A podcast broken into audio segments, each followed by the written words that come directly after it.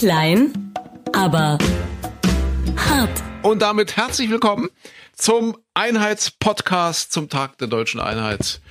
Herzlich willkommen. Hier äh, ist äh, euer, euer unvergleichlicher Micha, Micha Klein. Oh, danke. Ja, ja. Noch, noch, noch viel, viel schlechter vergleichbar ist der André. Hallo Ach, André. Quatsch, Quatsch. Und erstmal entspannt zurücklehnen jetzt, Micha. Ich habe die Jacke noch an. Die Jacke können wir ausziehen. Wir haben schönes Wetter in Deutschland. Wieso hast du die Jacke an bei dem Wetter? Ja, weil ich gerade, also wir kommen jetzt direkt aus der Sendung, aus der Morgensendung jetzt. Und jetzt bin ich schnell nochmal runtergeflitzt, habe mir ein halbes Brötchen geholt. Es ist jetzt kurz nach 10 Uhr. Und weil wir ja seit halb vier ja im Studio sind, habe ich gedacht, muss schnell mal was essen, bevor es jetzt mit dem mit dem Podcast weitergeht und äh, ja schnell nochmal pullern gehen, das ist ja auch wichtig und jetzt Ach, jetzt Wir danken, dass du uns an deinen Ein- und Ausgängen teilhaben lässt. Ja, na ja, das ist ja, ist ja wichtig. Mensch, äh, ja, wir haben zwei Wochen ausgesetzt und äh, möchten uns äh, da ja auch äh, nochmal ganz herzlich für entschuldigen. Wir brauchten mal eine kleine Pause, gell? Eine, eine künstlerische Schaffenspause. Ja, eine Schaffenspause, es waren keine zwei so leichten Wochen. Äh, und, und nun dachte ich wenigstens, ja, jetzt gehst du ausgeruht in diesen ersten Podcast nach zwei Wochen und äh, wieder nicht geschafft, weil ich bin äh, gestern viel zu spät ins Bett gekommen. Äh, gestern Abend lief in der ARD bei den Kollegen äh, Gundermann. Gundermann, äh, der großartige Film von Andreas Dresen, ich glaube zwei oder drei Jahre alt jetzt inzwischen, hat damals ziemlich viele Preise abgeräumt und jetzt endlich, ich meine, wir sind in der in der Einheitswoche, in der Jubiläumswoche 30 Jahre deutsche Einheit. Und gestern Abend habe ich mein Herz gefasst, habe gesagt, ja, komm, das guckst du dir an. Da gab es irgendwie noch ein ARD extra vorher, das heißt, der der fing etwas später an der Film und äh, ja, das das wurde wurde viel zu spät gestern. Du hast mir das heute Morgen in der Sendung schon kurz erzählt. Ich muss ehrlich gestehen, Herr Gundermann ist völlig an mir Siehste. äh, mit meiner Westbiografie aus den aus den abgenutzten Ah. Ländern äh, vorbeigegangen. Also ich habe den Namen schon mal irgendwie ganz kurz gehört, aber aber Hm. nie so wirklich wahrgenommen. Also hier Biermann und was weiß ich, wen kennt man alles. Ich kenne sogar Sing mal Sachse Sing, aber der Gundermann, der ist Also vielleicht, ich meine, deine Mama hört ja vielleicht auch wieder zu Ja. äh, und äh, deine Mama jetzt äh, auch groß geworden in Nordrhein-Westfalen, äh, kann vielleicht mit Gundermann auch nicht so viel anfangen. Äh, nur mal kurz zur Erklärung, also äh, das ist, ja, das ist ein Typ, äh, im Grunde genommen, der war, der war Baggerfahrer, äh, 55 geboren, also äh, zu DDR-Zeiten äh, sozialisiert und groß geworden und war aber hier, der hat diese Riesenbagger gefahren in den in Tagebauen, hier, hier, hier Bandabsetzer und, und diese Schaufelradbagger, diese Riesendinger. Und nebenbei hat er immer Musik gemacht, war erst irgendwie im, im Singleclub, wie das damals hieß, äh, und fing dann an, sich so ein bisschen als Liedermacher zu profilieren und hat aber immer großen Wert drauf gelegt, nebenbei seinen Bagger zu fahren. Der ist dann relativ erfolgreich geworden, also zumindest nach der Wende. mit dem Singen Und, oder äh, mit dem Baggerfahren. äh, mit mit dem Singen. Hat aber immer gesagt, er, er will nicht aufhören, mit seiner Hände äh, Arbeit sein Geld zu verdienen, sein eigentliches Geld. Er hätte wohl äh, so als Liedermacher, die haben dann ja auch richtig Konzerte gegeben mit mit Bob Dylan sogar einmal und äh, äh, äh, auch mit mit Silly zum Beispiel, Tamara Danzen, so ist er aufgetreten.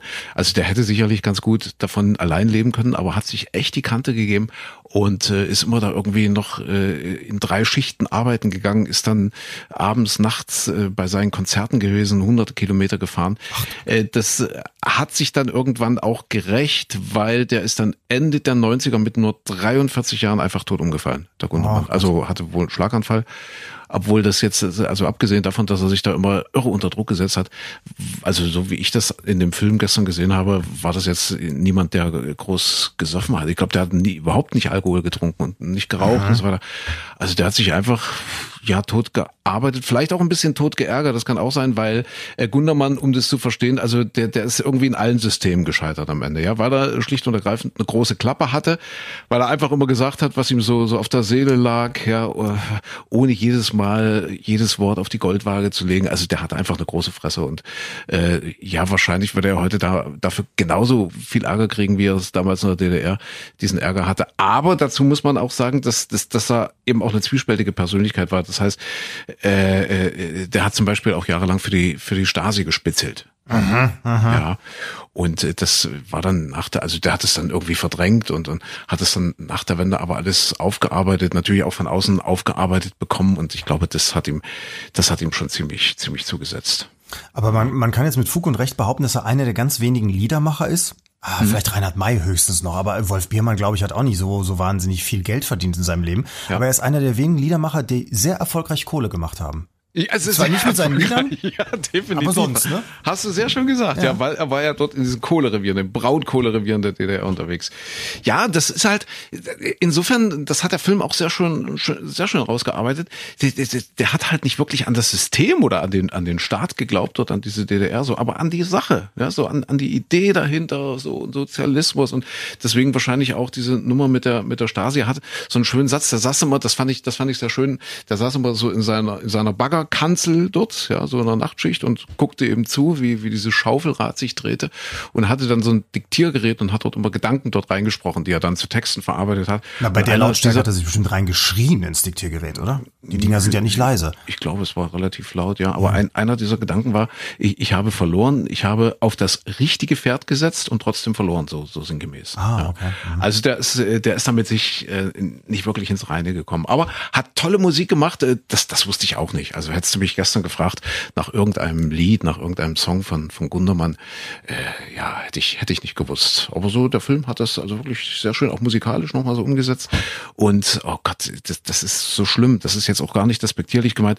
Ich weiß jetzt nicht, wie der Schauspieler heißt, der ihn verkörpert hat, aber der hat das großartig gemacht. Ganz, ganz großartig. War das denn so, so ein Film, hast du den bewusst eingeschaltet und wolltest ihn sehen oder bist Ja. du dann hängen geblieben? Nee, ganz bewusst eingeschaltet. Ich habe das vor Wochen schon die Ankündigung, dann lief der vor zwei oder drei Wochen schon bei Arte und äh, dann gestern eben äh, die Ankündigung, dass er bei der ARD läuft. Und ich habe ganz bewusst gesagt, ja, das, das musst du dir jetzt wirklich mal angucken. Aber du mit deinen Schichten, ich meine, du bist ja auch hier an der, an der vordersten Front äh, der, der Radioschaufelradbagger. Also eigentlich hättest du da sagen können, ach, das nehme ich mir auf oder vielleicht gibt's ja eine Mediathek, weiß ich auch nicht. Aber Ja, gibt's, habe ich ja? dann geguckt und äh, das ist ja auch immer Bestandteil unseres kleinen Podcastes hier. Also wir wollen nicht nur gucken, was was es so in der Woche gab und einen kleinen Wochenrückblick machen, sondern haben wir auch immer so einen Streaming-Tipp oder auch, auch, auch einen Buchtipp und äh, kann ich wirklich empfehlen, äh, sich mal so ein bisschen auf die diversen Mediatheken zu verteilen, sich dort mal ein bisschen umzuschauen. Gerade jetzt in, in dieser Zeit, äh, Jubiläum 30 Jahre Deutsche Einheit, ganz viele tolle äh, Reportagen, aber auch Filme, die sich so mit diesem Thema beschäftigen. Und wer sich dafür etwas interessiert, also ein bisschen historisch interessiert ist, oder vielleicht jetzt auch auch auch äh, aus aus unserer Generation kommt. Wir haben das ja quasi als junge Menschen damals äh, vor 30, 31 Jahren alles miterlebt. Äh, der der wird da bestimmt fündig werden. Da wird da viele spannende Sachen finden. Aber ich. unfassbar, ne? 30 Jahre. Also ich hatte das gar nicht so auf dem, auf dem Schirm, dass dieses Jahr dieses Jubiläum äh, ins Haus steht. So eine Ja. richtig große, runde, fette Zahl. Ja, und es ist erstaunlich, wie, wie eigentlich, wie, wie weit es weg ist und wie nah dann trotzdem noch, dass man dann immer noch mal, ja, so Unterschiede immer wieder hervorgehoben werden. Ne? Dass das, also äh, beide, also sowohl die, die im Westen aufgewachsen sind, als auch die im Osten dann immer noch mal sagen, ah, das ist aber immer noch anders, das sehen wir anders. Wobei es ja wohl bei ganz vielen Kindern so ist. Ich habe letztens irgendwo das mitbekommen, gab es so eine Reportage, Umfrage, dann auch im Kindergarten, äh, dass das also zum Beispiel Kinder in Thüringen dann sagen, äh, nee, also denen ist das gar nicht bewusst, dass da mal irgendwas anderes gewesen sein soll, weil es dann eben von den Eltern wohl doch nicht so vererbt wird. Ne? Also irgendwo spielt das immer mit, in, von Generation zu Generation bleiben so gewisse Überreste vielleicht im Denken, Verhalten Ja. irgendwo dann doch noch mit drin. Aber das, das verwischt sich jetzt natürlich alles, Gott sei Dank Ja. auch. Ne?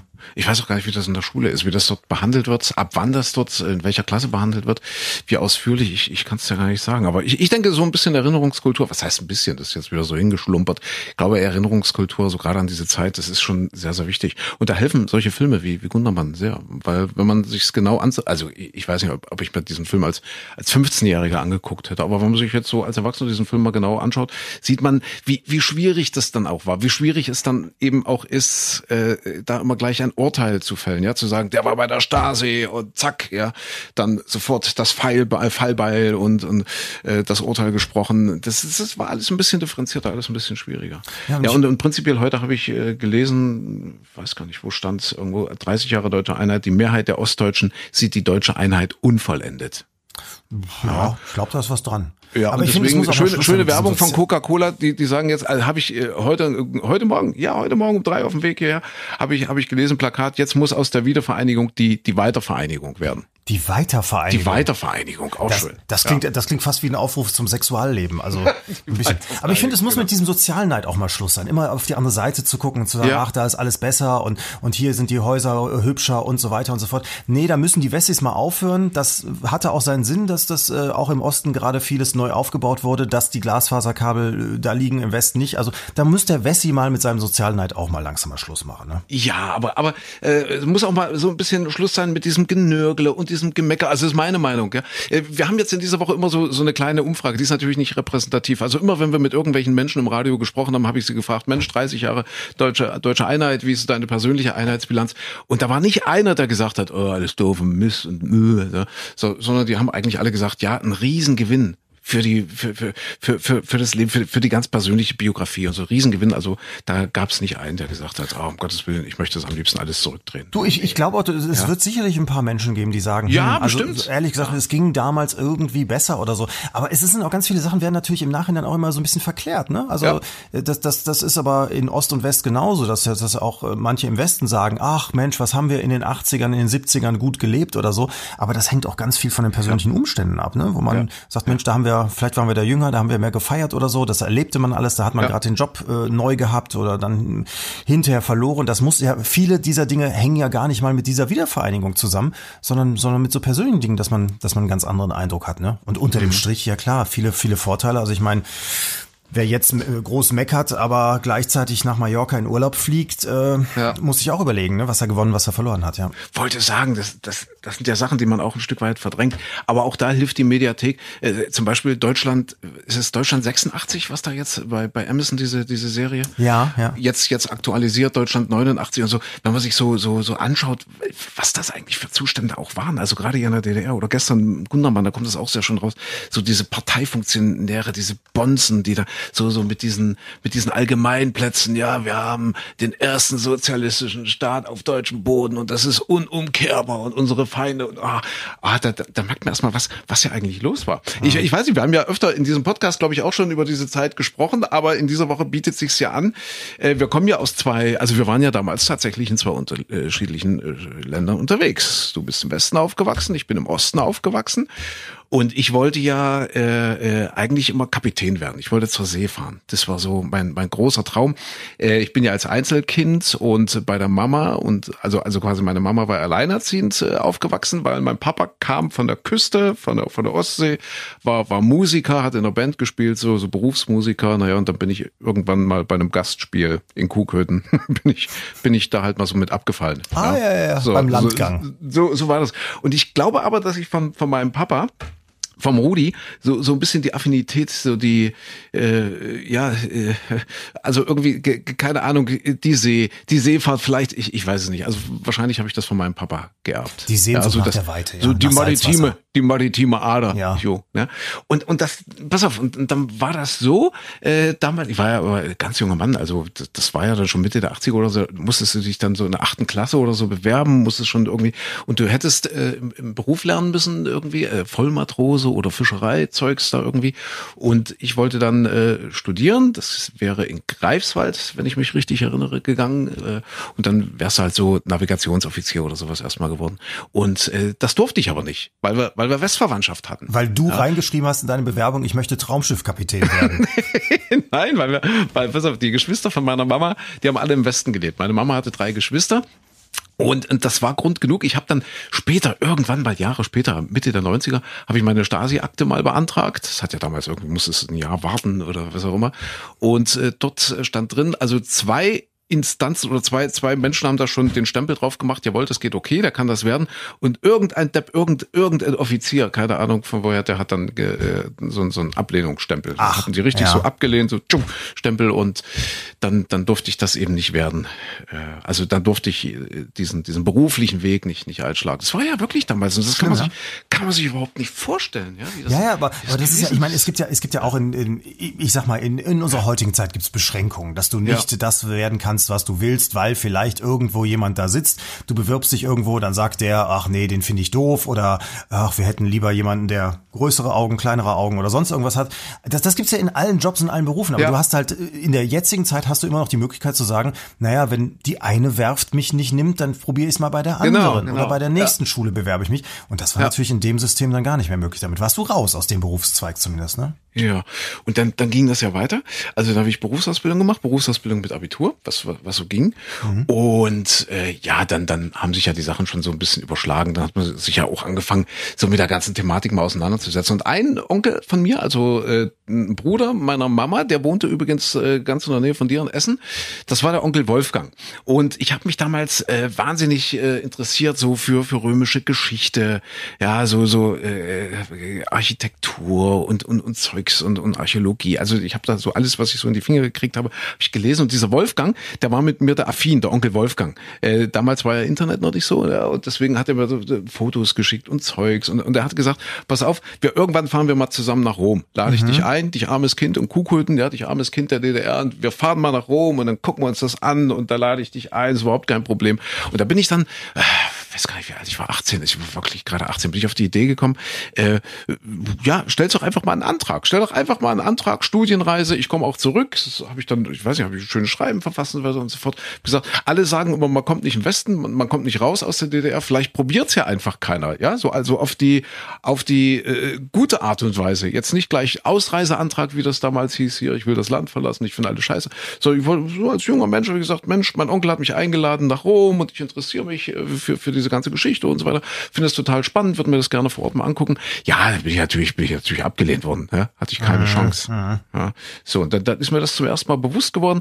Dann, dann ging das weiter. Dann äh, mit meinem Freund Roland äh, haben wir dann, was war denn da? Da war dann irgendwie ein paar Jahre vorher war, war Tschernobyl, da ist irgendwie dieses Atomkraftwerk explodiert. Das war, wann war das? 86, 87 oder so muss das gewesen sein.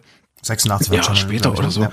Und ein Jahr später haben wir gesagt, pass auf, wir machen jetzt mal was. Und da haben wir uns ein Bettlaken gebastelt, also ein Bettlaken genommen und haben ganz groß draufgeschrieben, Atomkraft, nein, danke. Sind dann in Leipzig zur ersten Mai-Demonstration, haben wir uns da in so einen Block reingeschmuggelt. Das war ja wirklich alles so, so in Blöcke aufgeteilt, ja, Betriebe und Organisation. Bist gar nicht so einfach reingekommen, so als, wir, wir haben uns dann schon so ein bisschen als Dissidenten gefühlt. Ne? Sind dann aber rein dann irgendwo doch so zwischen zwei Blöcke mit unserem, mit unserem Bettlaken, haben das hochgehalten, haben sie uns verhaftet, also haben sie also, also ich habe dann tatsächlich eine Nacht mal im, im Gefängnis zugebracht, die einzige Nacht äh, meines Lebens im Gefängnis, weil, weil, weil die uns dort verhaftet haben, weil wir dort so ein, so ein Plakat hochgehalten haben, also so ein Bettlaken, ja, so eine ah. Farbe, Atomkraft. Nein, danke. Ich, ich habe ehrlich gesagt gar nicht genau gewusst, was, was es heißt und, und was es bedeutet. Der, der Roland äh, war da ein bisschen äh, mehr dahinter, der ist dann auch später jahrelang äh, Stadtrat in Leipzig für die Grünen gewesen. Äh, ja, aber da kamst du dann schon langsam ins Grübeln und hast überlegt, was, was ist das hier? Was für ein Land lebst du eigentlich? Ne? Und ich wollte ja nun unbedingt studieren. Äh, das mit, mit Navigation, mit, mit äh, diesem maritimen Dings da, das hat ja alles nicht mal funktioniert. Und du wusstest überhaupt nicht, wie du dich verhalten solltest und, und wie und was und wo. Und dann, dann kam ja schon 89. Dann, dann waren wir ja schon bei dem, was, was wir heute auch alle, alle, alle feiern. So 9. Äh, Oktober, ja, große, große Demo. Was, was, was haben wir da gerufen? Ja, Freiheit ist immer auch die Freiheit der anderen Andersdenkenden, Rosa Luxemburg und so weiter und, und haben da skandiert und gemacht und das, das war schon eine, eine irre bewegende Zeit. Ja. Und, und ich hatte schon das Gefühl, dass, dass der, dass der, dass der Staat da längst die Kontrolle über unsere Köpfe verloren hatte. Ja, wir waren ja, was wir, wir, wir haben Salinger gelesen damals hier, Fänger im Roggen. Wir haben Konstantin Wecker. Gott, was haben wir Konstantin Wecker gehört? Micha, ich sag's dir, ja. Es ist an der Zeit. Ja, auch dich haben sie schon genauso belogen. So wie sie es mit uns heute immer noch tun. Kennst du? Kennst du, hä? Kennst, kennst du? Kennst du? Oder sage nein, ob du sechs bist oder hundert, sei nicht nur erschreckt, verwundert, tobe, zürne, misch dich ein. Sage nein. Konstantin Wecker. Das, das war so unsere Zeit, wo, wo man dachte, das kann doch so jetzt nicht mehr weitergehen. So, so, ich ich finde jetzt, wo du das gerade alles nochmal so beschreibst, komme komm ich gerade drauf, dass ja im Moment man ganz viel bei solchen Demonstrationen hören darf oder äh, auch im Internet liest, wo Leute sagen, ah, Diktatur, Meinungsdiktatur, ja. nichts darf man mehr sagen und so weiter.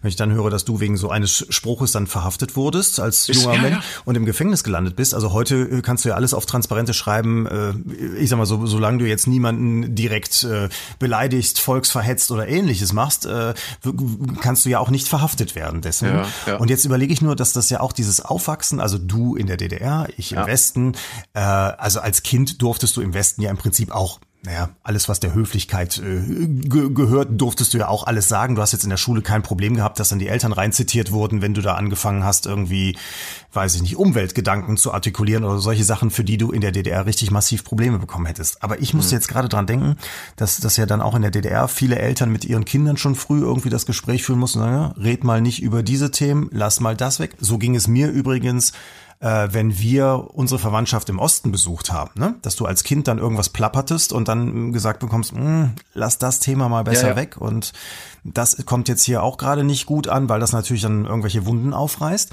So, das kannte ich ansonsten nicht ne, im normalen Umfeld. Aha. Und das fand ich dann als Kind eben auch schon, schon belastend oder bedrückend. Und wenn ich dann jetzt überlege, dass das ja in der DDR dann auch vielen Eltern so gegangen sein muss, dass sie dann auch ihren Kindern sagen mussten, du, über das, was wir hier zu Hause reden, redest du auf gar keinen Fall in der Schule ja. oder auch nicht mit deinen Freunden und so.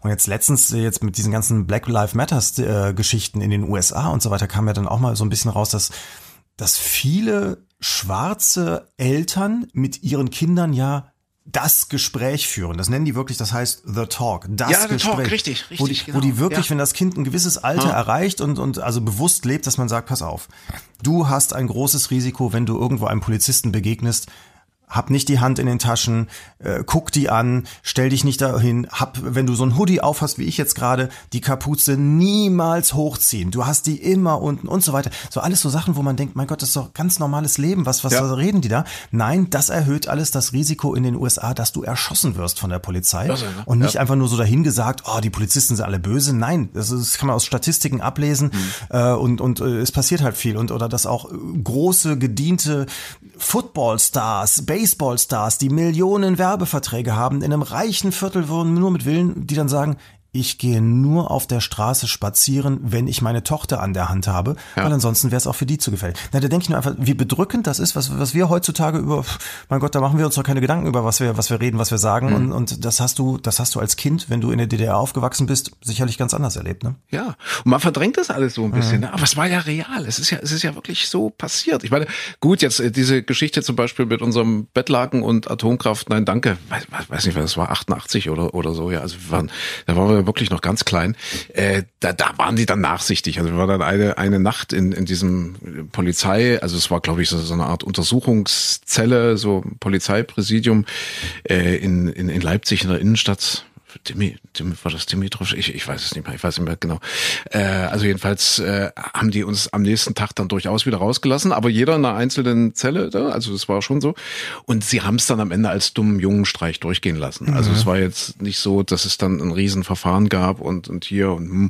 also das, das, das verlief sich dann im Sande, aber trotzdem, ne, man, man verdrängt das, wie, wie, wie schmal eigentlich der Grad war, auf den man sich, auf dem man sich damals so bewegt hat. Ja, oder, oder jetzt letztens, ja. äh, habe ich nochmal mitbekommen, auch, auch sind ja immer noch ganz viele Biografien, ja. wo man, also da muss man nur, ich sag mal, dass das, das Unterhaltungsfernsehen RTL Sat 1 einschalten, so bitte melde dich oder sowas. Wie mhm. viele Kinder ihren Eltern in der DDR weggenommen wurden. Ich habe letztens, ich habe die ja. Zahlen schon wieder vergessen, aber es waren im, im Bereich der 50, 60.000 oder sowas, wo, wo einfach dann der Staat gesagt hat, oh, die passen uns nicht, die sind asozial und die Kinder packen wir mal woanders hin und werden mhm. dann in irgendwo ein Heim gesteckt und äh, ja, zack war die Biografie unter unterbrochen und du kannst mhm. heute nicht mehr nachvollziehen, wo sind die Eltern, wer sind ja. die Eltern und so weiter ja. und so fort. Das sind ja alles Sachen, also ich finde es immer so, so schamlos, wenn sich Leute heutzutage hinstellen und sagen, wir leben in einer Diktatur und es ist hier ja. nichts mehr und die Merkel ist eine Diktatorin und so weiter. Da frage ich mich mal, Leute, wo habt ihr gelebt? Habt ihr nicht mitbekommen, was es früher in, oder was es auch heutzutage in anderen Staaten gibt? Wie erdreistet ihr euch eigentlich, ja, hier so solche Sachen frei ja. auszuplaudern und dafür eben nichts zu riskieren und, und dann das zu vergleichen äh, mit äh, vor 30 Jahren, was gar nicht so es lange waren, her ist. Ne? Äh, definitiv. Es, es ja. waren andere Maßstäbe, äh, was aber nicht heißt, dass du heute nicht genauso, also nicht, nee, genauso ist eben jetzt exakt das falsche Wort, aber dass du heute nicht auch Ärger kriegst, wenn, wenn, wenn dir was Falsches rausrutscht. Richtig, wenn, du, ja. wenn du, wenn du mal unangemessen irgendwie reagierst, wie auch immer. Du, du wirst nicht im Gefängnis landen, um Gottes Willen, und, und das, deswegen sind die Maßstäbe andere. Aber Ärger kannst du auch kriegen. Also das ist, äh, und das ist heute man noch muss überhitzter als früher. Dank dieser ganzen Internetgeschichten natürlich kocht alles sofort entweder in die eine oder in die andere ja, Richtung hoch. Es ne? ist überhitzter, mhm. es ist persönlicher und manchmal vernichtender und manchmal vielleicht sogar existenziell auch bedrohlicher. Richtig, aber, das stimmt. Aber ja, es sind andere Maßstäbe, definitiv. Aber ganz verschwunden ist es nicht. Deswegen sage ich, die, dieser, dieser Gundermann. Also echt eine Empfehlung, guckt euch das an, wenn, wenn ihr so ein bisschen Bezug habt zu dieser Zeit. Äh, deswegen habe ich es gesagt, er, er hätte heute wahrscheinlich ähnlichen Ärger, wie er ihn damals hatte. Also, ja, ja kann, kann, gut sein. Also wenn man, wenn man generell, ja. vielleicht war, ist er ein generell kritischer Geist, er hätte vielleicht mit, mit dem heutigen Lebenssystem, in Anführungszeichen, mhm. auch nicht viel Spaß gehabt. Ja, okay. Und, und dann wird die Braunkohle auch noch abgeschafft, meine Güte. Und auch das noch, ja. ja. Und wahrscheinlich musst du, was heißt musst du, aber ist es äh, vielleicht ein, ein guter Rat heute als, als Eltern, wenn man sagt, äh, bring deinen Kindern bei, äh, doch von Zeit zu Zeit einfach mal die Klappe zu halten. Ja, weiß ich nicht, ob das so der, der schlechteste Rat ist, den man seinen Kindern geben Ja, kann. oder, oder zu den richtigen Zeitpunkten die Energie einzusetzen, wenn man etwas bewegen kann. Ja, ja, klar. Aber wie gesagt, die, die, die Maßstäbe sind nicht mehr die wie vor 30 Jahren. Und mein Gott, das war ein Lebensglück. Micha, wir, wir konnten nicht mal, wir könnten nicht mal miteinander telefonieren heute. Das wär, wäre alles völlig undenkbar, wenn es die deutsche Einheit nicht gegeben hätte, wenn es den 9. Oktober 89 in Leipzig nicht gegeben hätte. Das war der Tag, wo es die erste riesengroße Demo war. Ja, ich glaube, wir haben da beim letzten Mal auch schon drüber gesprochen, genau. Mhm. wo sich, wo sich quasi diese 70.000 Leute gegenüberstanden äh, mit den Sicherheitskräften, die ja, die ja, äh, ja schwer bewaffnet waren und eigentlich nur noch auf den Einsatzbefehl gewartet haben. Den, den Jungs dort unter den Helmen ging es bestimmt genauso beschissen wie, wie vielen Demonstranten, haben Angst gehabt. Hoffentlich passiert ja nichts, hoffentlich eskaliert das nicht, hoffentlich kommt der Befehl nicht. Aber letzten Endes wissen wir, wie es ausgegangen ist. Es war eine friedliche Revolution und äh, ja, Mensch, Gott sei Dank für uns alle. Wir hätten also, nee, nicht Gott sei Dank, also den Umständen sei Dank. Und, ja, also wir, ja. ja. ob Gott da was mit zu tun hat, ist ja, eine eben, ganz, eine ganz, ganz ja. andere Frage. Äh, nee, aber, aber tatsächlich jetzt mal ganz persönlich runtergebrochen, wir hätten uns nie kennengelernt. Insofern, nee. es ist eine Bereicherung für mein Leben, ja. Du, Definitiv. also, Punkt. So, also, ja. Einheitspodcast zum Tag der deutschen Einheit. Äh, wo, wie hast du damals, na gut, warte mal, du warst damals, ja, so 15, 14, 15? Ach, danke. Hast du das, das bewusst? Das sehr schmeichelhaft. Ich war, hast du das 1990 war ich 18. Ja, das genau. heißt, hast du, hast, du hast das schon bewusst mitverfolgt. Ja, alles, interessant. Ja? Also das war damals aber auch so spannend, fand ja? ich bei uns zum Beispiel in der Schule. Also das ist ja mhm. Nordrhein-Westfalen gewesen. Es gab halt auch ganz viele, die null Bezug äh, Richtung ja. Osten hatten. Und ich, ich habe auch jetzt immer noch ganz, ganz viele Freunde, die sagten, ach verdammt, ich wollte immer mal, ich war mal in Berlin, aber ich war noch nie in Thüringen, ich war noch nie in Sachsen. Ähm, die, die, ja, also man, man fliegt in die ganze Welt. Äh, in Deutschland hat man nichts gesehen, das gilt aber genauso für Baden-Württemberg oder Bayern oder so. Aber die haben eben, die, die sagen wirklich, ich habe noch nie Dresden gesehen oder Leipzig ja. oder sowas. Und das, was, was ich dann wirklich auch immer sehr erschreckend finde. Aber damals war es auch so, dass es eben so zwei Kategorien gab. Die einen, die Verwandtschaft in der DDR hatten und mhm. die, äh, die anderen, die da überhaupt gar keinen Bezug zu hatten. Bei uns war es so, die Hälfte der Familie meines Vaters lebte, lebte noch in der DDR. Und dadurch sind wir also mindestens einmal im Jahr tatsächlich rübergefahren.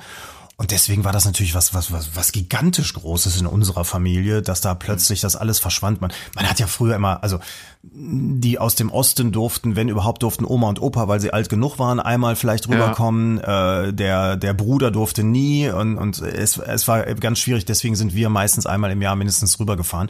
Aber das war natürlich immer mit allem belastet, ne? Also an der Grenze Angst haben. Mein Vater, der äh, ja vor dem Mauerbau rübergekommen ist, der jahrelang Angst hatte, dass da vielleicht dann doch nochmal irgendjemand zugreift und sagt, nee, du bist damals geflüchtet, jetzt bleibst du mal schön hier oder sowas. Und deswegen war das immer mit so ganz, ganz großen Spannungen verbunden. Und als dann plötzlich klar war, oh, die Zeiten ändern sich, ha. das war äh, also äh, ja gigantisch. Was, was erstaunlicherweise ja. ich dann damals als Jugendlicher auch festgestellt habe, wo, wo einige meiner, meiner Klassenkameraden dann so saßen, ja, ach ja, wieso, was, ja doch, was soll das für eine Bedeutung haben? Hm. War schon, war schon spannend. Glaube ich, ja. Weil wir haben ja quasi mit drin gesteckt. Also vielleicht war Leipzig da auch nochmal so, so ein Hotspot und ich, ich habe ja damals nur äh, äh, diese Zeit direkt in Leipzig verbracht, wenn, wenn ich mich daran erinnere, Rockpoetensommer äh, auf, auf der Festwiese. Ich glaube 70.000 Menschen, Ulla Meinecke, so viele Leute hat die wahrscheinlich in ihrem ganzen Leben nicht mehr hm. als Liedermacherin äh, vor ihrer Bühne gehabt. Ulla Meinecke, äh, Heinz-Rudolf Kunze und so, äh, auch ostdeutsche Künstler. Und die hatten ja alle eine Botschaft ja, also immer so noch ein bisschen verpackt und noch ein bisschen versteckt und, und so, so richtig direkt hat sich das ja keiner getraut. Konstantin Wecker, ich wünsche schon gesagt, ich habe erlebt ein Konzert von Konstantin Wecker in dieser Zeit äh, in Leipzig in der Kongresshalle. Das war unfassbar. Das war so voll, das platzte aus allen Nähten. Da haben die irgendwie die ersten 20 rein. Es gab ja immer noch äh, eine gewisse Organisationsstruktur, so in dieser Wendezeit gab es ja trotzdem noch staatlich äh, gesehen. Ich habe hab, hab vorhin gesagt, dass die, die Kontrolle über unsere Köpfe, also zumindest war das so gefühlt aus unserer Wahrnehmung heraus, längst verloren hatten. Aber darfst nicht vergessen, am 7. Oktober 89, das war der Geburtstag der DDR, wenn ich mich richtig erinnere, gab es da einen Fackelzug der, der FDJ, also mit, mit jungen Menschen, ja, Freideutsche, liebe Kinder, die ja jetzt zuhört, Freie, das war so quasi die Jugendorganisation dieses Staates, dieser DDR. Und das sind Tausende von jungen Leuten mit Fackeln durch Berlin gezogen. Also der, der Hornochse, der auf diese Idee gekommen ist, den müsste man heute doch steinigen, ja, also hm. mit Fackeln durch Berlin, also diese, dieser, das allein schon dieser historische ja. Bezug. Und, und ich glaube, das war, war, das war meines Erachtens 89 noch, kurz vor dem Zusammenbruch. Also, wo, wo, wo ich mich bis heute frage, wo kamen diese Tausenden von jungen Leuten her, die dort sich ein blaues FDJ-Hemd, also quasi, die sich uniformiert haben und dort uniformiert mit Fackeln durch, durch diese Stadt gezogen sind. Das kann man sich gar nicht vorstellen. Äh, und, und der Gegensatz dazu war eben Konstantin Wecker in Leipzig in, in der Kongresshalle, wo, wo die, also ein paar hatten die da auch von diesen Leuten dort, ne, hatten so irgendwie so die ersten Reihen waren mit denen besetzt, so mit diesen FDJ-Lern. Und dann kamen aber immer mehr Leute dazu. Also, also es gab schon irgendwie Tickets zu kaufen und wir hatten auch welche und sind dahin. Es war ein Mega-Konzert und, und draußen kann ich mich erinnern, vor dieser Kongresshalle, äh, da standen auch nochmal Tausende von Leuten, die rein wollten. Und irgendwann hat der Konstantin Wecker auf der Bühne äh, gesagt, jetzt macht doch mal die Türen auf, weil das, das geht doch nicht. Das alles drängte und, und der hat das wohl irgendwie mitbekommen, dass die Leute da rein wollten. Und die haben es wirklich nicht geschafft, die Türen äh, verschlossen zu halten. Das heißt, sie haben die Türen dann aufgemacht und dann da kam da nochmal äh, also diese Kongresshalle war so voll, das war unfassbar, dieses Konzert. Konstantin Wecker, kurz, kurz vor der Wende. Also das, das war schon, also was ich sagen wollte, ist, da, da war so eine leidenschaftliche Aufbruchstimmung da. Schon mhm, bei uns. Ja, das, das war irre. Also wir haben das schon so, so, so ganz direkt, ganz unmittelbar erlebt, bis hin dann eben, dass du dort auf den, auf den Demos schon warst im Innenstadtring und dort, ja, wie gesagt, ja, aber interessant auch, wie, sie, anders denken. Wie, wie, wie sich dann so im Laufe der Jahre auch so, so Dinge verschoben haben, ne? dass ja. man ja auch in der DDR extrem viel gelesen hat, politisch sehr informiert war, auch gerade über, über Westdeutschland und äh, oftmals besser Bescheid wusste über die politischen Zusammenhänge in, in Westdeutschland als die Westdeutschen selbst. Das zumindest äh, habe ich so immer so mitbekommen. Ähm, und das aber natürlich auch, äh, zum Beispiel aber jetzt mal ein ganz anderer Bereich, Fernsehprogramme. Du hast damals ja. zwei, drei Fernsehprogramme gehabt und wenn da irgendwas lief, dann wurde das aufgesogen. Du hast, ja. wie du jetzt sagst bei Konstantin Wecker, du hast auf ja. die kleinste Nuance im Text geachtet, weil man offen nicht kritisieren durfte. Und wenn dann aber eine kleine Wortdrehung mit drin war, auch wie bei den DDR-Bands, die, die irgendwie an den Zensoren vorbeigerutscht ist, an den Plattenfirmen, da ja. die, wo man sich dann festgehalten hat, dass an dem Wort die Revolution ja schon steckt und so weiter. Ja. Das hat sich ja, alles völlig abgenutzt, ne? Wenn man jetzt Leider, ne? Weil du, du hast total recht. Ja. Äh, Christa, wir haben Christa Wolf gelesen. Lies heute mal Christa Wolf. Das ist total Furchtbar. spannend. Also, also nee, das sind, das sind ja durchaus philosophisch. Das sind ja nicht nur poetisch, das sind auch auch auch äh, zutiefst philosophische Texte. Ich meine, Christa Wolf hat, das war ist ja fast wie Gundermann. Die war ja auch irgendwie verstrickt und da kam ja auch raus, dass sie irgendwie IM gewesen sein muss. Also irgendwie ich, ich ich krieg's nicht mal richtig zusammen. Aber so ein Buch, nimm, nimm dir wirklich mal, mach dir mal äh, den Spaß, nimm mal ein Buch von Christa Wolf. Also eins, was sie vor der Wende geschrieben hat, das haben die Leute verschlungen. Das, also die waren ausverkauft in den Buchläden und mit Runterladen und Kindle und, und ja. E-Book gab's ja alles noch nicht. Also das heißt, du musstest dieses Ding ja wirklich in einem Buchladen kaufen und wenn es das dort nicht mehr gab, dann wurde das dann eben weitergegeben. Und, und, und ja, wenn man das, also ich will nicht sagen, dass, dass wir heute dümmer geworden sind, aber es sind schon andere Bücher. Also es ist schon selten, dass man sowas, was, was, was sie dann geschrieben hat, dass man sowas dann auch, auch wirklich heute noch verschlingen würde. Das, äh, Glaube ich wie du nicht. sagst, das ist schon, ja. Naja, auch einfach, ja, weil es vielleicht äh, ja. insgesamt, äh, nehmen wir den, den Bereich Bücher. Es gibt dieses mhm. Jahr kommen doch hunderttausende von Büchern jedes Jahr auf den Markt. 70.000 ja, allein in Deutschland, ja. Ja, die kann ja mhm. kein Mensch mehr lesen. Ja. Äh, und, und zum anderen, in, in, das waren damals eben ein paar wenige Bücher, ausgewählte Bücher. Das war, mhm. hing mit der Technik zusammen, das hing mit der Finanzierung zusammen. Ja, in stimmt. der DDR mhm. nochmal ganz anders als im Westen und so weiter und so fort. Genauso eben, wie ich eben meinte, mit Fernsehprogrammen. So, du hast weniger Auswahl gehabt und dann hast du das, was da, was da rauskam, hast du ganz anders wahrgenommen und, und äh, mhm. rezipiert. Ja. Und jetzt heutzutage ist das so, also A, wir, wir, wir jammern doch alle schon, dass es nicht mehr dieses, dieses Lagerfeuergefühl gibt, dass man nicht mehr gemeinsam vor Wetten das sitzt und die ganze Familie guckt es und am Montagmorgen, wenn man ins Büro kommt, reden alle darüber, dass der Gabelstaplerfahrer das Bierglas umgeschmissen hat oder sowas. Das gibt's ja alles nicht mehr. Es gibt, gibt der, der eine hat am Samstag hier, weiß ich nicht, in der, in der Mediathek den Gundermann geguckt, der andere guckte, wie bei mir jetzt, Babylon Berlin oder sowas. Du hast ja gar keine gemeinsamen Gesprächspunkte mehr. Mhm. Also das, das hat sich sehr, sehr verändert. Ob es besser oder schlechter ist, ist, immer, ist einfach die Zeit, die hat sich verändert. Weiß nicht. Die Zeit, die Zeit. Die Zeit, ja. die Zeit.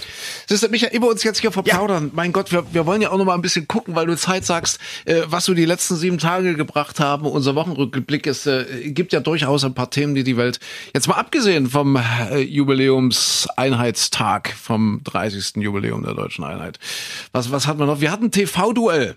Ja, Ja. um jetzt mal Gott. so ein bisschen in die Themen reinzugehen. Äh, Wir hatten das äh, erste TV-Duell Joe Biden, Donald Trump. Äh, erstmals live im Fernsehen, die beiden aufeinander getroffen. In einem Monat, wir wollen das nochmal betonen, in einem Monat wird in den USA gewählt. Äh, Und für mich der Satz der Woche, Micha, wenn ich das gleich mal ganz persönlich so bewerten darf, für mich der Satz der Woche, weil wir zwei sind ja unparteiisch. Total, Wir absolut. fühlen uns als Medienschaffende zur Neutralität verpflichtet. Deswegen sagen wir, ein Monat vor der Präsidentschaftswahl, wir gönnen es beiden. Ja, auf jeden Fall. Also Ja, da bin ich wirklich beiden. völlig unentschieden. Ganz Definitiv. klar. Ja, ich also beide, beiden gönne ich es. Ja, ja, und insofern gucken wir mal, was da passiert. Am Beiden 4. hätte es verdient. Ja, jetzt gibt's ja- äh, hätte, ja, be, be, beide, ach nee, das, Be, be, be, ja, Ja, ach, ja, wir ich- gönnen es beiden. wir, ja, wir, wir gönnen es beiden, ja. ja, wir- wir sind neutral, wir gönnen es beiden. Ah, jetzt gibt's ja, Aber jetzt gibt's ja schon hast du diese Debatte dir mal angeguckt, so in Teilen? Unfassbar, leider nur in Auszügen. Also Ah. leider nur das, was man so, so, so in Nachrichten so ein bisschen mitbekommen hat, wo die sich dann halt permanent gegenseitig ins Wort gefallen Furchtbar. sind. Es, es war so ein bisschen, also mein Eindruck, mein kurzer Eindruck, entschuldige, ich wollte ja nicht das Wort abbrechen, abschneiden, aber war, war so schamlos gegen harmlos. Ja, äh, also, das ist es. Irgendjemand hatte, ich weiß nicht, wer hat das irgendwie, wurde auch beschrieben, irgendwie der der der Badearzt trifft auf den auf den auf den äh, Fluch. Ne, ich das kriege ich jetzt nicht mehr zusammen. Aber äh, es war wirklich so. Ich habe also tatsächlich diese Ausschnitte repräsentieren auch die gesamte Prä äh, Debatte sehr gut, die man so hier, hier bei uns in den Nachrichten gesehen hat. Ich habe mal versucht, so ein bisschen reinzugucken, habe es mir tatsächlich in der Nacht aufgenommen und dann morgens nochmal angeguckt. Es ist tatsächlich ähm, schwer zu ertragen. Also weil, weil wirklich, also A, bei, bei den beiden hat man das Gefühl, oh Gott, der, der Opi, hoffentlich bricht er gleich nicht zusammen und der wirkt auch so ein bisschen, ein bisschen tatterig und so. Ja, ja. Und Trump in unseren Augen geht natürlich überhaupt nicht. Ich weiß gar nicht, wie jemand in den USA auf die Idee kommen kann, den zu wählen. Und es ist wirklich ganz furchtbar, wie da miteinander gestritten wird. Ganz, ganz Ja. schrecklich. Aber da sind wir hier vielleicht auch immer ein bisschen harmoniebedürftiger. Das kann auch, das kann auch an unserem, an unserem Denken liegen, dass wir immer ja eigentlich die große Koalition dann doch ganz toll finden, wenn sie sich alle lieb haben und gemeinsam für die Sache kämpfen oder sowas.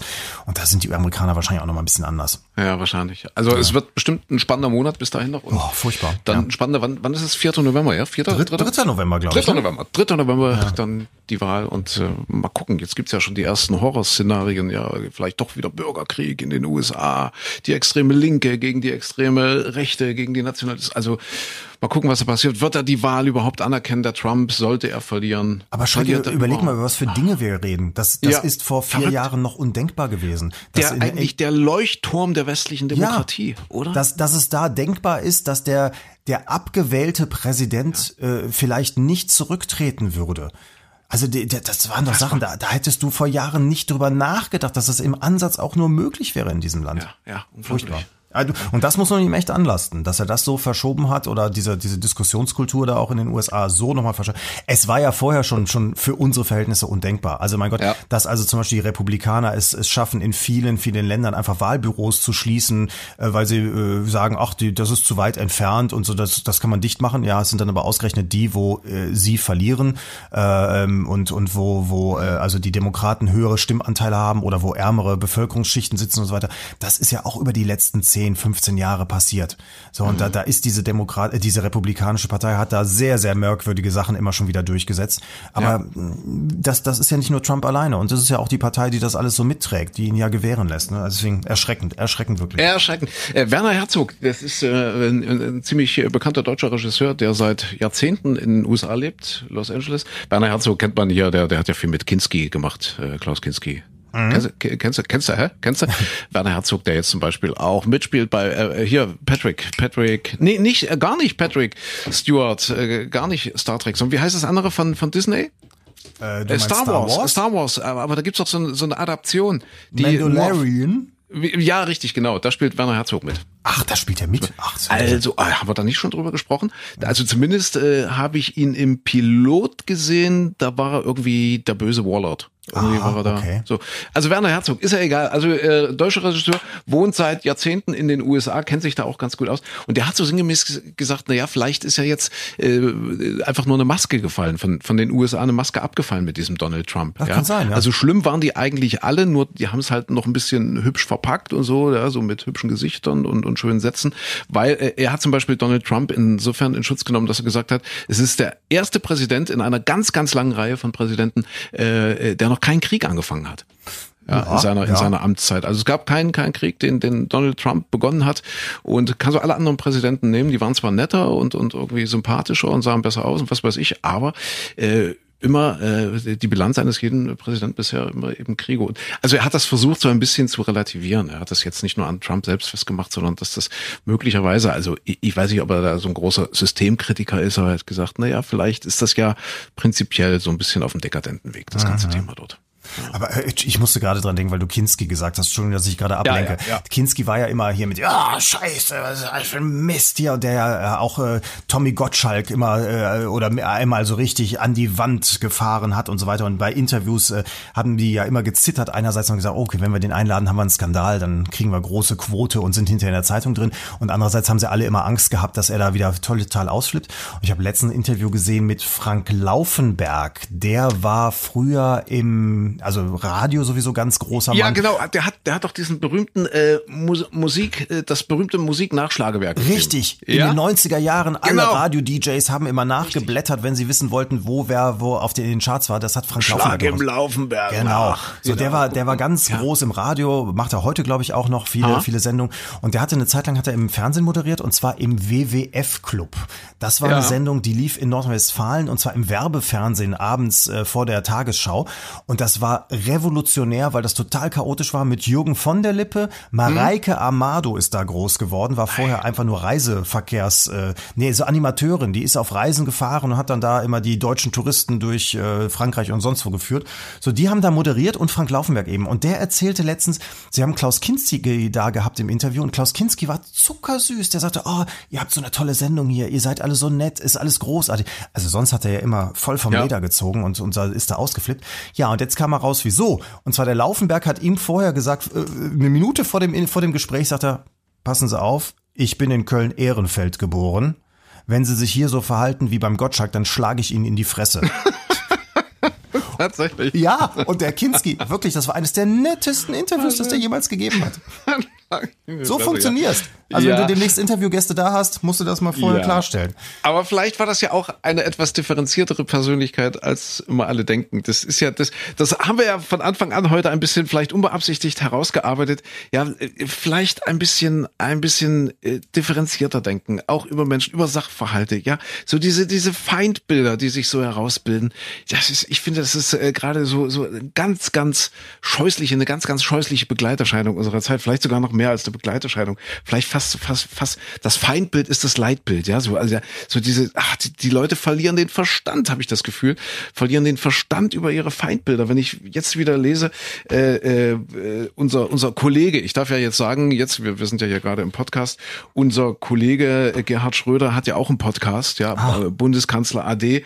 Und äh, der hat, der hat zum Thema Nawalny gesagt äh, und und der Maas hat sich ja fürchterlich aufgeregt und jetzt nochmal Sanktionen gegen Russland gefordert vor der UN-Vollversammlung äh, dort in dieser Generaldebatte. Und und also gut, die Geschichte kennen wahrscheinlich alle, äh, ja und, und äh, Gerhard Schröder hat sich erdreist in seinem Podcast zu sagen, äh, dass das was gegen was gegenwärtig gemacht wird, ja im Wesentlichen erstmal Spekulationen sind, ja, dass es eben im Moment noch keine gesicherten Fakten gibt, das hat er gesagt, ja und äh, er, er unterstützt natürlich die Forderung der Bundesregierung an Moskau, den Fall umfassend aufzuklären. Ja, das, das sagt er schon. Aber er fordert zum Beispiel auch, auch äh, die deutschen Behörden auf, äh, den, den, dem russischen Rechtshilfe äh, ähm, der, der, der Anfrage, also ja. wie, bitte? Rechtshilfe ersuchen. Heißt ersuchen, Dankeschön, Dankeschön, dem auch beizukommen, lückenlos beizukommen, ja.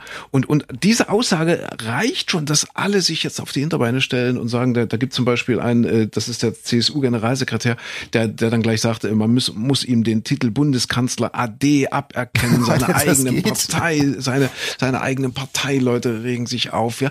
Bloß weil er gesagt hat, äh, was, was gegenwärtig gemacht wird, sind ja im Wesentlichen Spekulationen Spekulationen, weil es eben noch keine gesicherten Fakten gibt. Also ich mag man zu diesem Fall Nawalny stehen, wie man will, aber wenn diese Aussage reicht, um so ein Feindbild aufzubauen und zu sagen, ach, der Putin freut und war, also das, ich, ich finde das ganz schön schlimm. Naja, ich, ich, ich finde bei, bei Schröder eben aber auch schwierig, dass hm. er, nachdem er ja äh, das ist es das zweit- oder das dritthöchste deutsche Amt, aber das politisch mächtigste Amt Deutschlands hatte, sagen wir es so, also als Kanzler, dass man dann kurz danach äh, also in, in, in, in diese, also so als Aufsichtsrat da zu Gazprom geht, finde ich ja. zumindest schon mal schwierig. Ja, so, und sicher. das natürlich dann, ja. auch wenn er jetzt sich so äußert, man auch immer hinterfragt, na, Warum tut er das? Weil er seine Nord Stream Pipeline da durchkriegen will oder weil mhm. er die Gaslieferung aus Russland weiterhin finanziert haben will oder so? Da, da schwingt halt dann auch schon immer so ein bisschen was mit, weswegen vielleicht ja. auch einige andere, ich sag mal, Politikerkollegen dann schneller mal auf die Barrikaden gehen, wenn Herr Schröder sich äußert, als wenn es irgendjemand anders wäre. Ja, ja. Aber ja. ich erinnere mich an eine Talkshow, da war der Ischinger dabei äh, und, und irgendein linken Politiker, da ging es auch um diesen Fall Nawalny und der hatte dann lediglich vorsichtig mal so angedeutet, na kann es nicht sein, dass da möglicherweise irgendwelche Geheimdienste doch, also, also er hat das nicht behauptet, sondern er hat gesagt, äh, müsste man nicht hinterfragen, ob es möglicherweise sein könnte, dass auch irgendwelche anderen Geheimdienste dort involviert sind, dass es eben durchaus auch Kräfte gibt, die vielleicht Russland schaden wollen und Putin schaden wollen und dass sowas deshalb geheimdienstlich irgendwie gedreht wird, dass sich dann plötzlich eben äh, der größte Oppositionelle des Landes dort äh, vergiftet, beziehungsweise dass da vergiftet wird. Äh, äh, also der hat nur vorsichtig die Frage gestellt, da, da, da ist der Ischinger regelrecht ausgeflippt, hat gesagt, ich verbitte mir diese Verschwörungstheorien, wo ich dann auch sage, das, das, das meine ich mit Feindbildern, ja, wenn die so zementiert sind, wenn das, wenn das so, so eine Ideologie ist, dass man also äh, gar nicht mehr zulässt und das sind ja intelligente Menschen eigentlich, so, so ein kleines Stück nach links oder nach rechts äh, zu denken, ohne dass ich, ich selbst jetzt in irgendeine Richtung da tendieren will. Aber das, das finde ich dann schon sehr schlimm. Ja, also ich, so. Und da sind wir wieder bei, bei, beim Punkt, da sind wir wieder bei der Zeit vor 31 Jahren. Da war das nämlich ähnlich. Also das war genau dieser Parteisekretär, der dort im Tagebau stand und gesagt hat, wir haben das erste sozialistische Land auf deutschem Boden aufgebaut, unumkehrbar.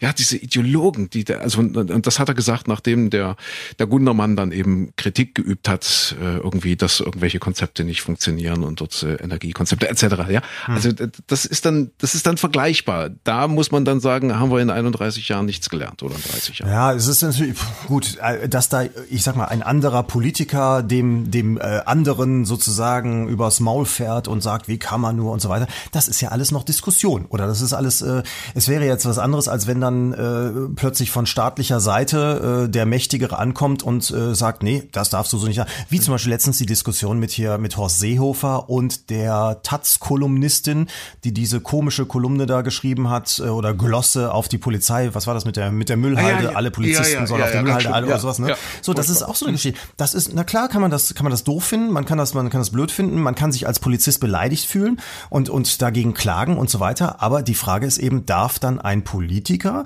der einfach eine ganz andere Machtposition hat. Also wenn du es jetzt überträgst, damals auf Gundermann und den äh, und den den Staatssekretär oder so, darf der Staatssekretär den armen kleinen Baggerführer da zunichte machen oder darf eben ein Innenminister eine Taz-Kolumnistin zunichte machen, anklagen von staatlicher Seite? Das ist immer die Frage. Wenn da zwei in der Talkshow sitzen und der eine flippt aus, weil der andere was sagt, das äh, kann man vielleicht noch als Debattenkultur bezeichnen. Ne? Ja, okay, mag sein. Ja. Ach ja. Aber Ach ich, ja. Äh, jetzt mal um, um einen kompletten Themenwechsel zu machen, weil äh, wenn wir jetzt gerade auf die Woche, auf die persönliche Woche zurückschauen und dann gleichzeitig ja. eben auf die Zeit vor 30 Jahren, habe ich diese Woche auch viel gelernt. Ich war in einer Ausstellung und zwar in Essen äh, im Volkwang Museum. Da gibt's mhm. gerade eine Ausstellung von Keith Haring, beziehungsweise über Keith Haring.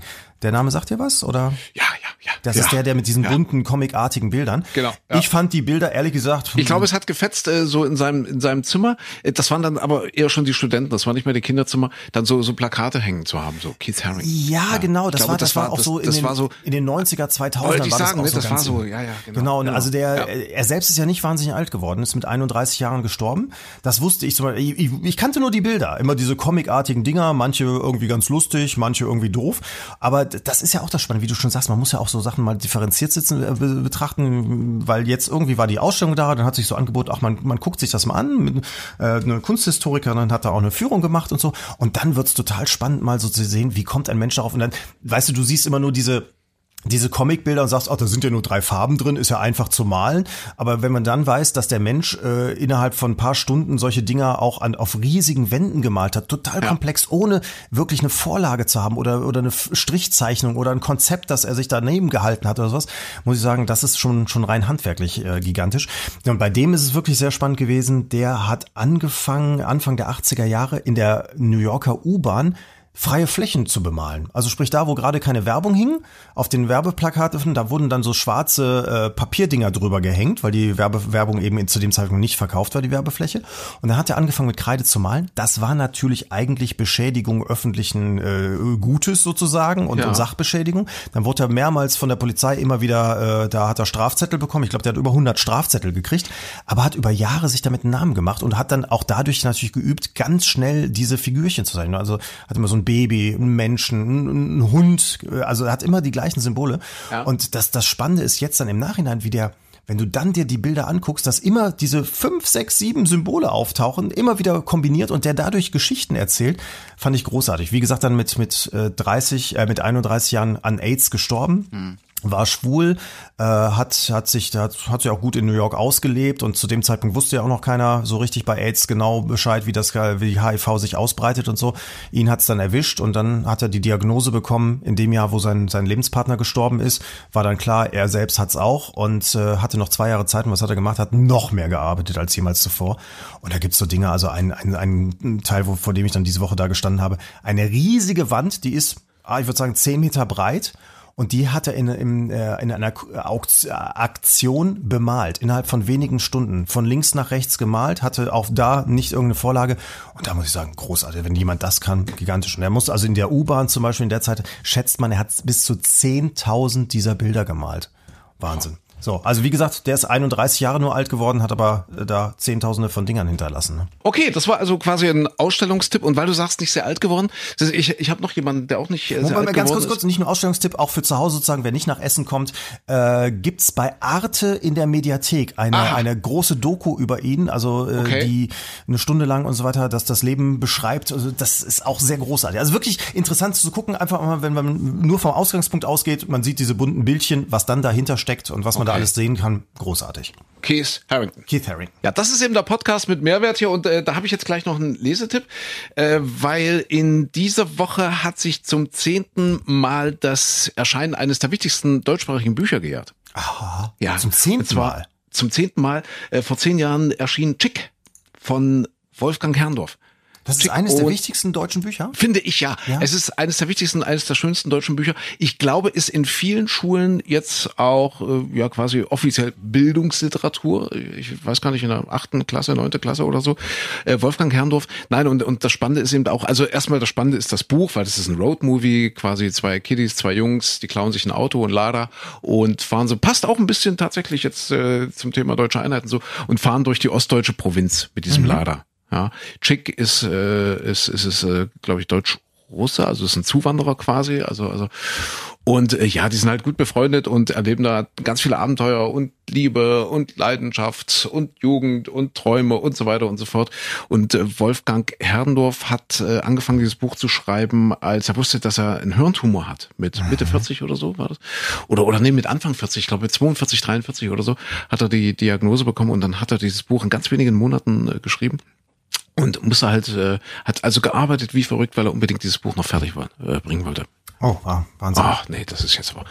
Oh, shit. Warte, warte, warte, warte, warte, warte, warte. Zwischen 50 und 55. Jetzt mach das raus. Äh, warte, warte, warte, warte, warte, warte, warte, warte, Wolfgang Kerndorf. So, warte, warte, warte, warte, warte, warte, warte warte, ja, ähm, beim, äh, okay, bei Arte. Also nochmal Keith, äh, okay, bei Arte, Keith Harrington. Herring. Keith, äh, okay, bei Arte. Oh, Mensch. Keith, okay. Okay, also Streaming-Tipp, okay. Ähm, okay, also Streaming-Tipp, Keith Haring bei Arte. Das ist eben Genau. der Podcast mit Mehrwert, Micha. Ähm, dann dann habe ich noch einen Buchtipp, einen Lesetipp, weil in dieser Woche jährt sich zum zehnten Mal das Erscheinen eines, also für mich zumindest äh, eine- eines der besten deutschsprachigen Bücher, nämlich Chick von Wolfgang Herrndorf. Ah, okay. Äh, Chick, äh, ja, hast du wahrscheinlich schon mal gehört, den Titel. Das ist- das ist ein Roadmovie. Zwei Kiddies, also zwei, zwei 14-, 15-Jährige, klauen sich ein Auto in Berlin, in Lada und äh, düsen damit durch, durch die ostdeutsche Provinz im Grunde genommen. Also es ist auch ein Stück weit ein ostdeutscher Roman. Äh, passt auch wieder zur, zur deutschen Einheit, ist zum, zum Einheitsjubiläum. Und äh, ja, ist einfach, einfach ein traumschönes Buch. Äh, äh, geht es um Liebe und um Freundschaft und klar Träume und Zukunft und Perspektive und so weiter und so fort. Also wirklich gut geschrieben. Und äh, dieser Wolfgang Herrndorf äh, hat eben, als er angefangen hat, das Buch zu schreiben, gewusst, dass er unheilbar krank ist. Also er hatte einen Hirntumor und hat dann, äh, wie bei Keith Haring in seinen letzten zwei Jahren, hat dann also wirklich wie verrückt an diesem Buch gearbeitet. In, in wenigen Monaten war das fertig. Und äh, ich glaube, er hat dann ansatzweise noch erlebt, dass das sehr erfolgreich wurde. Das doch, ich glaube, ja, das hat er noch mitbekommen und hat sich dann mit 55 äh, ja die Kugel gegeben, weil er wollte dann äh, einfach nicht nicht miterleben, wie er so nach und nach zerfällt mit diesem Gehirntumor. Das war wirklich unheilbar. Und äh, ja, Wolfgang Herrndorf, Chick, ein äh, Lesetipp, ein wirklich schönes Buch. Jetzt zum zehnten Jahrestag des Erscheins kann ich wirklich wärmstens empfehlen. Aber äh, das heißt also wirklich Roadmovie mit dem Auto durch Deutschland. Mit dem, ja. mit dem Auto durch Ostdeutschland, genau, mit dem geklauten Lada. Sehr schön. Weil, sehr weil schön ja, erzählt. Mit dem komme ich direkt gerade drauf, weil das war jetzt ja auch in den letzten oh, zwei Wochen, glaube ich, war Ja. das große Thema. Dass wenn du ja mit der Bahn durch Deutschland fährst, ist ja oftmals so, dass du auch immer diese schönen Überraschungs- und Erlebnismomente hast. Also dass du äh, ankommst und dann heißt es ja heute dieser Zug in umgekehrter Wagenreihung. Und Ja. dann kommt ja als nächstes, du hast vielleicht ein bisschen Hunger mitgebracht, konntest dir nicht so schnell noch was besorgen. Dann kommt, das Bordrestaurant ist leider äh, heute geschlossen und so. Und dann gab es doch eine Anfrage im Bundestag, ähm, wo einfach mal beim Verkehrsministerium gefragt wurde, ja, wie ist es denn? Wie viele Zugkilometer legt denn der ICE in Deutschland zurück, wo dann ein Bordrestaurant dabei ist oder wo keins dabei ist? Einfach mal, um zu wissen, wie oft ist denn das geschlossen? Nehmen wir das alle immer nur so wahr oder ist es tatsächlich dauernd defekt? Und äh, ja, da hat äh, doch tatsächlich äh, das Ministerium äh, und ähm, da ist es wieder mein Lieblingsfreund Andreas Scheuer natürlich als äh, führender Kopf dieses Ministeriums gesagt, nee, das dürfen wir nicht sagen, äh, aufgrund der Konkurrenzsituation ist das äh, wirklich ein Staatsgeheimnis, wie, wie oft in Deutschland das Bordrestaurant geschlossen ist oder nicht. Schön, oder? Also ich, ich liebe das Verkehrsministerium. Also äh, Ja.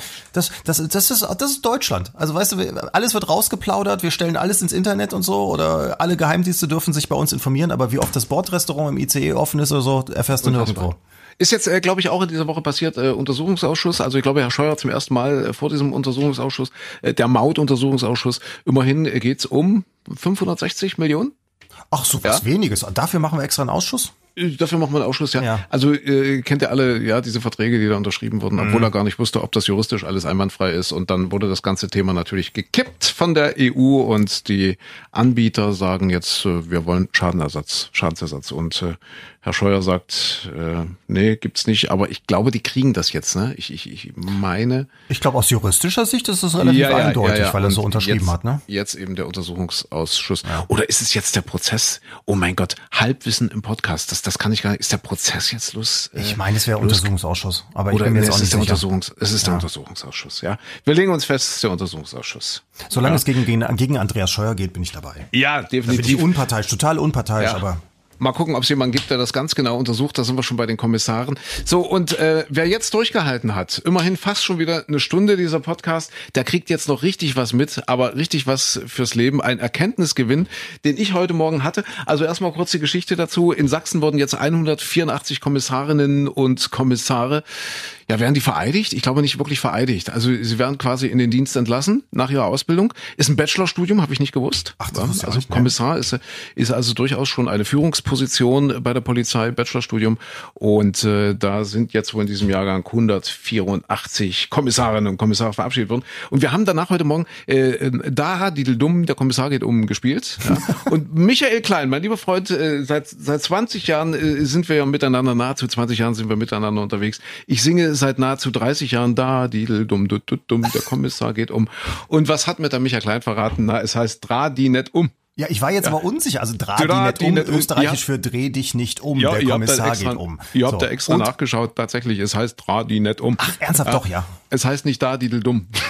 Und ich dachte immer, Falco hat Ich wurde- da ich- Dideldum, da Dideldum. Ich wurde aber unsicher, muss ich gestehen, Ja. als du da sagst, wie, das heißt, der singt doch da Dideldum. Ich hatte auch schon mal so eine Phase, ich, also kennst du hier dieses mit dem, mit dem The Lion Sleeps Tonight in the jungle, the mighty jungle. Ja, ja, das ist ja, ganz ja. furchtbar hoch, was ich nicht schaffe. Und dann singen die doch Awambawe, Awambawe, Awambawe, Ja, ja. Awambawe. Ja, So habe ja. ich immer gedacht, das wäre so afrikanisch oder sowas. Hab das immer lautstark gesungen. Awambawe, Awambawe, ja, so irgendwie. Swahili oder was, ja, ja. Hm? Ja, und dann Und? hat mich irgendwann ein Freund total ausgelacht und sagte, was singst du denn da? Die singen doch I'm on my way, I'm on my way, I'm on my way.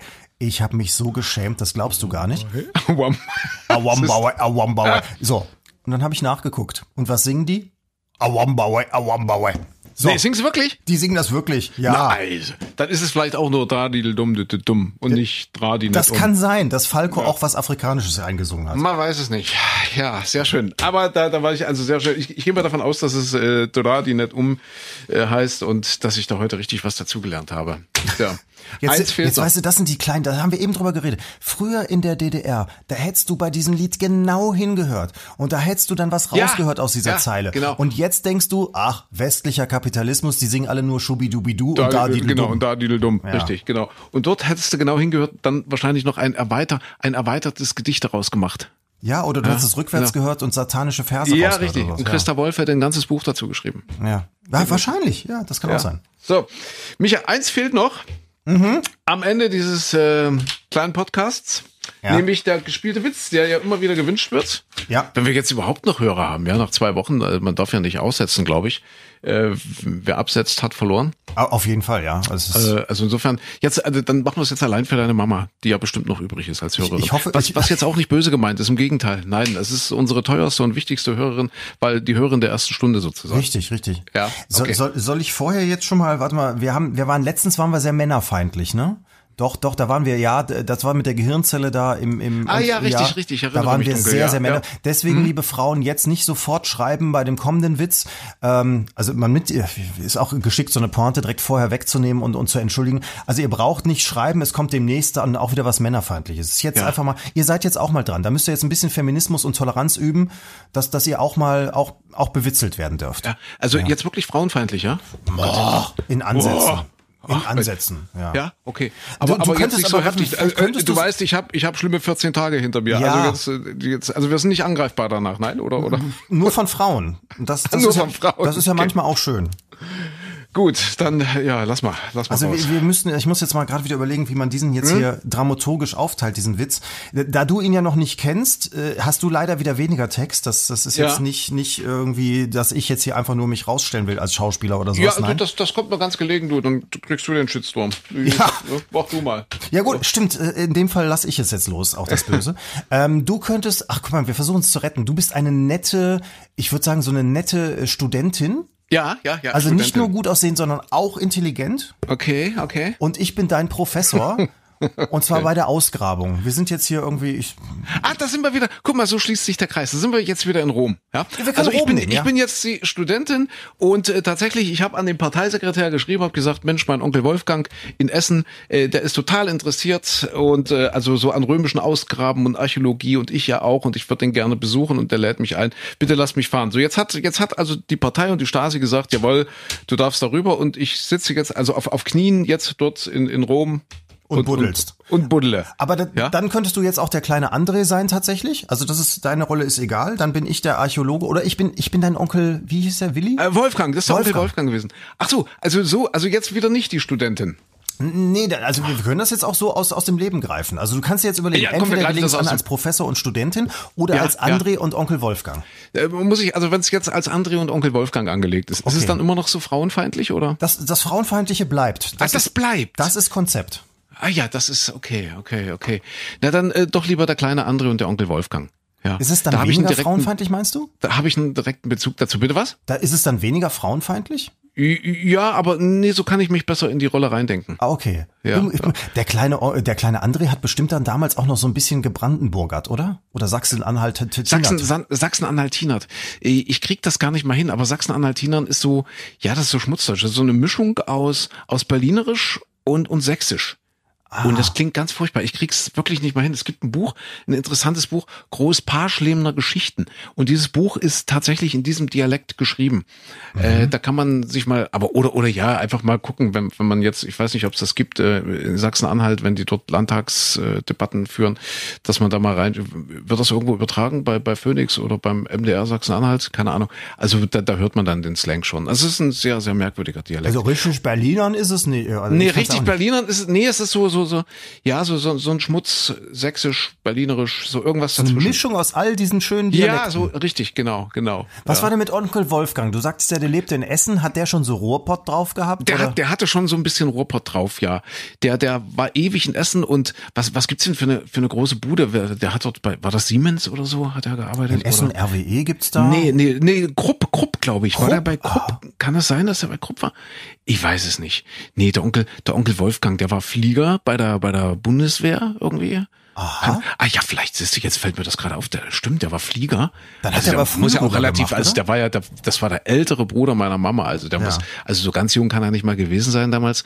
Aber vielleicht war das der Grund, dass die mich dann nicht rübergelassen haben, beziehungsweise dass ich nicht mal Kapitän werden durfte. Da haben die vielleicht gedacht, dass ich dann rübergehe, rübermache, wie man Ja. damals sagte, und dass ich dann irgendwelche Staatsgeheimnisse an an die Bundeswehr Dann, hätte, dann hättest du der Bundeswehr verraten können, wie man flugtaugliche Flugzeuge baut.